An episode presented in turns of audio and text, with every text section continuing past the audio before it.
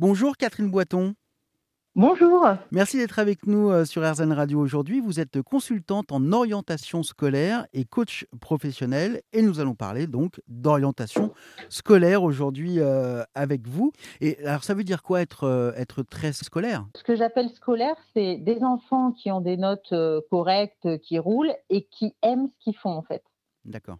Parce qu'après, il y a ceux qui subissent l'école, qui vont, être, qui vont être le bon petit soldat, qui vont effectivement suivre mais avoir une moyenne plutôt moyenne, c'est ça. Et du coup, euh, c'est vraiment euh, s'interroger sur, en fait, c'est alors moi je parle beaucoup des intelligences multiples parce que le, scolaire évalue essentiellement l'intelligence logique et verbale, donc tout ce qui est matière logico-mathématique, scientifique et tout ce qui est euh, matière euh, plutôt littéraire, histoire géo, français, etc.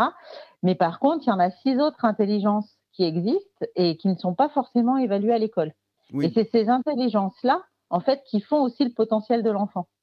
Donc, si on, voilà, si, si, sont pas, si leur intelligence logique et verbale ne sont pas dans les dominantes chez eux, bah, c'est là qu'on va retrouver des enfants un peu moins scolaires et qui vont pas être en réussite forcément à l'école.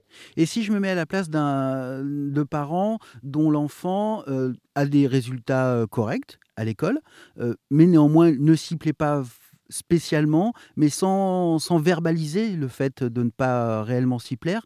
Comment je me rends compte, moi, en tant que parent, que bah, peut-être que mon enfant est sur, pas une mauvaise voie, mais en tout cas pas celle qui lui plaît? Alors, ça va être surtout par l'échange, la communication. Après, on a souvent tendance à penser, moi je le vois même sur des lycéens où, euh, ils vont faire un bac général parce qu'ils savent pas ce qu'ils veulent faire. Puis bon, bah, scolairement, ça roule à peu près. Mmh. Donc, euh, enfin, ça roule bien ou à peu près. Mais ça veut pas dire que c'est leurs envies. Ça veut pas dire qu'ils s'éclatent là-dedans, en fait. Donc, ça passe vraiment par la communication, l'échange. Euh, moi, j'aime beaucoup, en fait, leur demander justement qu'est-ce qu'ils aiment faire dans la vie. La première question que je leur pose quand je les vois en séance, c'est euh, qu'est-ce que tu aimes dans la vie en dehors de, de, du lycée ou du collège? Qu'est-ce que tu fais de ton temps libre? Qu'est-ce que euh, tu fais de tes vacances? Je prends souvent l'exemple des vacances parce que c'est un, laps de temps plus long. Donc, ils ont le temps de s'ennuyer et du coup, bah, d'aller justement, c'est qu'est-ce que tu fais quand tu t'ennuies?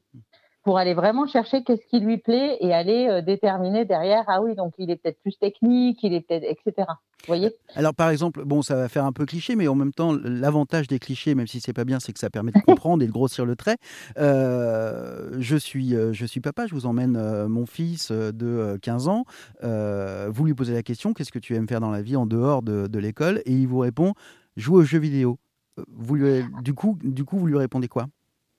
Alors moi, je vais lui demander déjà quel type de jeu il aime pour aller voir, euh, voilà, si c'est plutôt euh, du foot euh, et puis qu'est-ce qu'il y trouve dedans, ou si c'est plutôt de la stratégie, ou si c'est qu'est-ce qui lui plaît dans ces jeux vidéo. Est-ce que c'est l'univers, est-ce que c'est le design, est-ce que c'est la difficulté, est-ce que c'est le dépassement de soi. Enfin, mais je vais aller rentrer dans son monde et c'est ça qui est important. Et je sais que c'est très cliché, les filles c'est les réseaux sociaux, les garçons c'est les jeux vidéo, mais ça n'empêche qu'il faut aller rentrer dans leur monde. Qu'est-ce qu'ils y trouvent, qu'est-ce qui leur plaît là-dedans?